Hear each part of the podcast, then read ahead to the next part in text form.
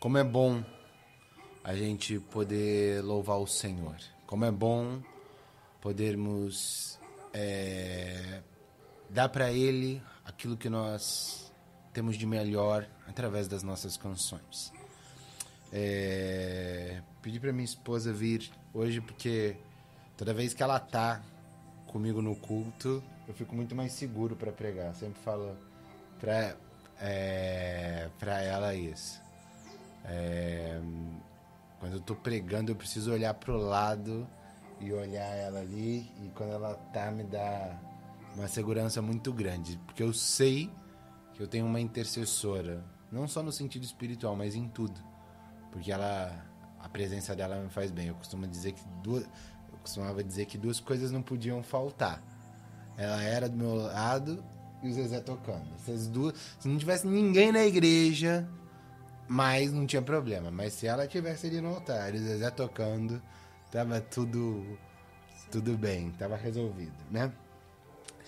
É, bom, a palavra que eu quero compartilhar com você tá lá em 1 Coríntios, no capítulo de número 11, no verso de número 28.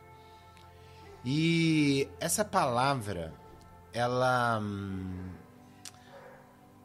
tem muito a ver a gente usa ela muito quando a gente fala de hum, ceia. Toda vez que a gente fala de ceia, a gente cita ela. E é o texto em que Paulo ele fala aos Coríntios o seguinte: examine-se o homem a si mesmo. E é sobre isso que eu quero falar com você hoje. Sobre essa capacidade que Paulo ele mostra pra gente na palavra é da gente se autoanalisar. Antes da gente falar, eu queria trazer ali um pouco do que é o momento. Porque quando Jesus diz isso, examine-se o homem a si mesmo, ele diz em qual momento? Na ceia.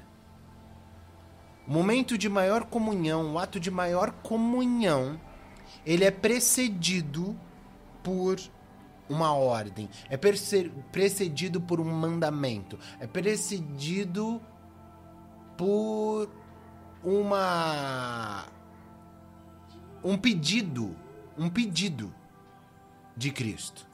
Olha, antes de vocês entrarem em comunhão comigo, olhem para dentro de vocês. Antes de vocês entrarem em comunhão comigo, olhem para suas próprias vidas.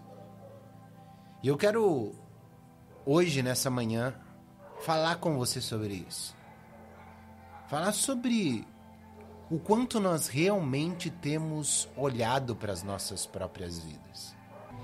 Examinar-se a si mesmo é a capacidade que a gente tem de olhar para dentro da gente e cuidar da gente é olhar pra gente é cuidar da gente. O, o, nosso filho Samuel ele tem um hábito que agora é uma mania que ele tem de falar. Eu quero tomar conta da minha vida. Ele fala isso toda vez que ele se vê proibido ou coibido de poder fazer algo e é muito interessante que na imaturidade dele ele não sabe o que é de verdade cuidar da vida, mas ele quer ter essa liberdade. Nós gostamos da liberdade que a vida nos dá, mas não gostamos da responsabilidade que ela nos traz. E examinar-se a si mesmo é uma responsabilidade que Cristo colocou para cada um de nós. É algo que faz parte da nossa responsabilidade, do nosso dever cristão. E ele fala: antes de você entrar em comunhão, examine-se. Antes de você comer do pão e beber do cálice, examine-se. E a pergunta que eu quero fazer para você hoje é: você tem se examinado? Com qual frequência? Você se examina? Com qual frequência você olha para dentro de você. Sabe por quê? A nossa vida, quando a gente fala de juízo e examinar-se, é se colocar na condição de juiz. A nossa vida ela é pautada por duas coisas. A primeira, julgar sempre aos outros. Vivemos uma vida sempre pelo parâmetro dos outros. Ah, porque ele fez isso. Ah, mas você fez aquilo. Ah, mas isso, mas aquilo outro. É sempre pelo parâmetro do outro. E toda vez que a gente. Eu não gosto dessas frases de Facebook, né? Cada vez que você aponta um dedo para um, tem quatro dedos apontados para você. Acho muito. Muito raso. Mas isso é um subterfúgio, é uma fuga para a gente não olhar para a gente. Vivemos uma vida e pautamos as nossas vidas olhando para os outros e não olhamos para a gente. Você vê hoje essa loucura que virou a política nacional, se baseada em dois extremos, em que as pessoas elas ficam apontando não se faz mais. A política não é mais discutida sobre ideias, é só sobre o erro de um e o erro do outro. Ah, mas se fosse um. Se o presidente tivesse falado aquilo, ah, mas o Lula falou isso. É muito raso. Não se debate a virtude. Se debate só a falha. E para que, que isso serve? Isso serve em primeiro lugar para a gente parar de olhar ao nosso redor. Isso serve em primeiro lugar para a gente parar de olhar o mundo. Isso serve em primeiro lugar para a gente parar de olhar as pessoas, as coisas. Eu fico muito preocupado. Eu tenho uma empresa. E eu, as pessoas que eu converso no meu ramo, elas falam uma coisa que é, é, é muito interessante e, e que serve como uma fuga. Elas se baseiam assim: ah, não, mas quando terminar vai ficar ruim para todo mundo. Como se o seguinte: como tá ruim pro outro, estar ruim para mim não tem problema. Meu querido, você precisa ser responsável pela sua vida. Você precisa olhar para dentro de você. É chegada a hora de você não olhar mais para o ambiente, para a pessoa, para A, para B ou para C e examinar você a si.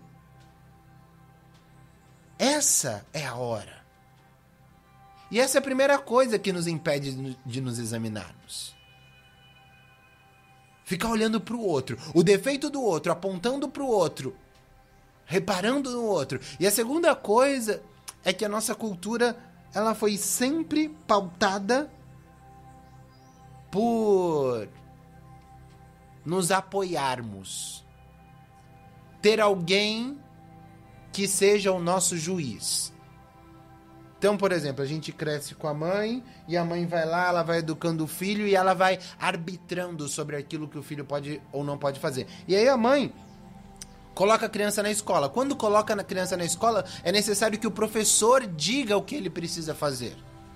Mas aí, um dia a gente se converte. Quando a gente se converte, tem o pastor. E aí a gente terceiriza para o pastor aquilo que nós deveríamos fazer. E a gente vive sempre dependendo de alguém para dizer o que nós precisamos fazer. Por quê? Perdemos a capacidade de nos examinar. Perdemos a capacidade de nos examinar. E a pessoa que ela não se examina, ela não consegue ser profunda. Ela vive no raso. Ela vive dependendo de coisas que alguém diga para ela. Eu costumo dizer uma coisa que a responsabilidade tem um texto na Bíblia que eu gosto muito e eu prego sobre ele, eu falo sobre ele. Ele diz o seguinte: Não é necessário que ninguém vos ensine nada, porque a unção vos ensina todas as coisas. Isso não é para você pegar e falar assim: Eu não preciso aprender nada com ninguém, não. É que esse texto significa o seguinte: tudo que você precisa na unção que vem de Deus é o suficiente. Ah, então você está falando, bispo, porque eu não preciso ter uma igreja? Não, não, não, não, nada disso. Presta atenção. As coisas de Deus, elas não servem para nos desinserir. As coisas de Deus servem para nos inserir mais ainda. O que eu tô falando para você é que quando você se examina, não é necessário você ter mais um pastor que fique com um cabresto para você, puxando a ovelhinha ali e trazendo de volta. Não é necessário. Pode ser que isso aconteça, pode ser, mas você não precisa viver uma vida mais pautada nisso. Porque a sua autoanálise já determina por onde você pode andar. Por onde você pode caminhar, por que caminhos você pode seguir. A minha própria análise pessoal que diz isso, que determina isso. E a pergunta que eu vou fazer para você hoje, por diversas vezes, é o quanto que você tem refletido nisso.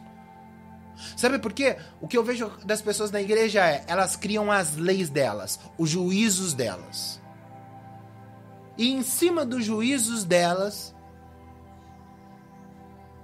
elas não ouvem mais ninguém, mas acima de tudo elas não refletem mais sobre isso. Eu vou te falar uma coisa. Existem coisas que na minha vida faziam sentido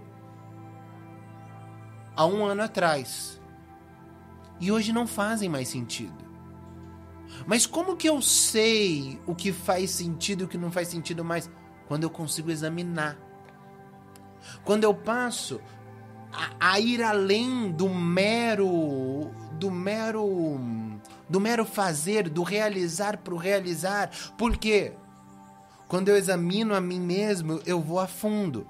Uma vez eu preguei sobre uma palavra que eu dei o título de Por que fazemos o que fazemos? Porque nós temos o hábito na igreja de fazer as coisas por hábito. Nós temos hábito na vida cristã de fazermos as coisas por hábito. Eu estava falando com uma pessoa muito difícil para mim pregar assim, repartir a palavra assim. Porque eu me conecto com o olhar, eu me conecto com gente, eu não consigo. Eu gosto de olhar no olho da pessoa e ver que ela tá ali comigo. Para mim isso é importante. E por que, que eu tô falando isso? Porque eu tive que aprender a não pregar por pregar. A gente precisa aprender a não cantar um louvor por cantar, precisamos aprender a não orar por orar. Precisamos aprender a não cear, a não participar de uma ceia por cear, a não estar vendo um culto no YouTube por estar. É o estado de presença, é quando a gente examina, quando a gente se examina, a gente traz à tona o estado de presença. E quantas coisas você tem feito na tua vida sem estado de presença? São os beijos que eu dou na minha esposa. E às vezes eu nem me lembro. E na hora de sair eu falo, eu já te beijei? Por quê? Porque fez aquilo sem estado de presença. Por que fiz aquilo? Agora que nós estamos com tempo, eu quero fazer um chamado para você. Agora que você está com tempo, obrigatoriamente com tempo, eu quero fazer um chamado para que você possa examinar-se. A maturidade, ela nos torna tutores de nós mesmos, no melhor sentido da palavra. O próprio Paulo ele diz o seguinte: que nos últimos dias os homens serão pastores de si. E isso é no sentido ruim da palavra. O pastor de si é aquele que não ouve ninguém, é aquele que é dono da verdade. É aquele que sabe de tudo, é aquele que nenhuma palavra o edifica. Eu fico extremamente preocupado quando ouço pessoas que não são edificadas por nada e por ninguém. Eu fico preocupado quando alguém entra na presença de Deus e sai da presença de Deus sem ouvir a voz do Espírito Santo. Porque quando a gente se examina, o examinar é colocar a verdade de Deus, trazer a luz de Deus para a minha vida. E é isso que eu quero convidar você a fazer. A gente não se examina. Eu separei algumas coisas aqui. Por três coisas, por três motivos que a gente não se examina. O primeiro é a arrogância. Porque a gente acha que não precisa. Jesus mandou, mas eu acho que não preciso. Porque o problema está no meu marido, o problema está no mundo, o problema está nas pessoas. Não nos examinamos por causa da arrogância. Livre-se da sua arrogância. Jesus disse isso para todos. Nós não nos examinamos muitas vezes por causa da displicência. Porque somos displicentes, porque o dia vai passando, você está em casa, você está vendo isso. Nós estamos deparando com um fenômeno.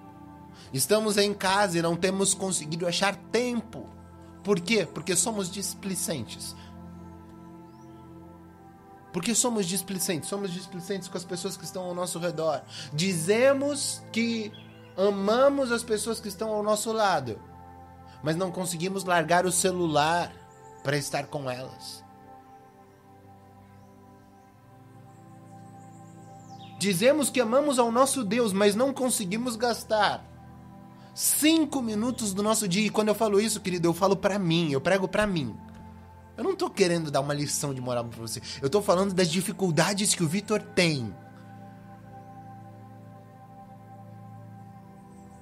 Não consegue ter cinco minutos. O Vitor. Para se autoexaminar. para fazer aquilo que Cristo mandou. Mas a gente é bom de discurso. A gente fala que ama Deus de verdade. Tem um texto na palavra que está lá em Isaías que diz o seguinte: O meu povo me tem na sua boca, mas o seu coração está distante de mim. Quantas vezes a gente tem um Cristo que está só na nossa boca, mas o nosso coração está distante? E a displicência faz isso. A displicência faz com que os dias passem, as horas passem. E já estamos em 50, 60 dias de quarentena, sei lá. Gastamos muito pouco tempo com Deus, muito pouco tempo com as pessoas e muito tempo nos nossos celulares. Mas a gente declara que a nossa família é a coisa mais importante para nós, porque somos fariseus hipócritas. A displicência faz isso. A displicência faz com que eu esteja com a minha esposa mexendo no meu celular. E a displicência é a origem de muitos e muitos erros e muitos e muitos pecados. E em terceiro lugar, a ignorância. Por quê? Presta atenção, quando Jesus ele diz: é, examine-se o homem a si mesmo e coma. Ele diz: olhe a Paula para os pecados dela e entenda que a misericórdia de Deus a purifica dos seus pecados. E entenda que a misericórdia de Deus traz transformação para que ela não seja a mesma pessoa. E entenda que a, a misericórdia de Deus dá forças para que ela não caia mais nos mesmos erros. já me usei muito de, de exemplo, agora vou usar você. E ela reflete sobre isso e coma. Na verdade, as pessoas elas entendem esse texto de forma deturpada. Porque você já deve ter visto gente na igreja. Que a hora que chega o cálice, chega o pão, ela fala não. Eu cresci ouvindo meu pai falar uma frase. A pessoa, ela se afasta da comunhão, mas ela não se afasta do pecado. Mas é mais do que isso, porque o texto ele não diz examine-se para ver se vai comer. Ele diz examine-se e coma. Olha que doideira. Examine-se e coma. Porque quando você se examina, quando você vai a fundo, você vê as tuas mazelas, você vai no fundo da tua alma, vê os teus pecados, as tuas degradações. Sabe o que acontece com você? Você encontra Cristo. E aí, quando nós encontramos a Cristo, nós vemos a misericórdia, nós lembramos do sangue do Cordeiro, nós lembramos que Ele se fez morto em favor da nossa vida. E aí podemos comer. Mas a ignorância nos afasta disso. Eu quero orar com você hoje. Para que tudo isso que eu falei seja verdade, como eu luto para ser verdade na minha vida. Presta atenção, eu não falei de coisas que são verdades na minha vida, eu falei de coisas que eu luto para que sejam verdades na minha vida. Que hoje você possa sair daqui, deste culto, desta palavra, desta mensagem para se examinar. Examine-se o homem a si mesmo. Jesus colocou examinar-se como um elemento central, como um mandamento, como uma ordem, para que a gente pudesse ter comunhão com Ele. Sem que o homem se examine, não se pode ter comunhão. Presta atenção que Jesus não falou que, olha, quem tem pecado não pode ter comunhão, não. Ele falou: examine-se, ele não fala acerca de pecado, ele não fala acerca de juízo. Ele fala a, a missão que Deus, que Cristo dá ao homem, examinar-se. Que você possa ser um vivedor desta palavra. Em nome de Jesus, vamos orar. Senhor meu Deus e Pai, a tua palavra é verdade, a tua palavra é poder e a tua palavra ela é despertar em nós. Que essa palavra possa despertar as melhores coisas que nós podemos ter. Que esta palavra possa despertar as melhores coisas que podemos ser. Que nós vençamos, Senhor, a ignorância, que vençamos a displicência. Que vençamos, Senhor, as nossas prioridades pessoais. Para sermos quem o Senhor quer que nós sejamos. Em nome de Jesus. Amém e amém. Amém. Que essa palavra ela possa falar com você. Que você possa não se esquecer que antes da comunhão venho examinar-se. Isso é o mandamento de Cristo. Que isso seja verdade na tua vida. Em nome de Jesus. Amém. Essa obra que te abençoou hoje com essa palavra. Ela é uma obra que ela é mantida por quem acredita que ela é importante. E se você acredita que ela é importante, eu quero te convidar a você partilhar daquilo que Deus ele te deu. Partilhar daquilo que Deus colocou na sua mão.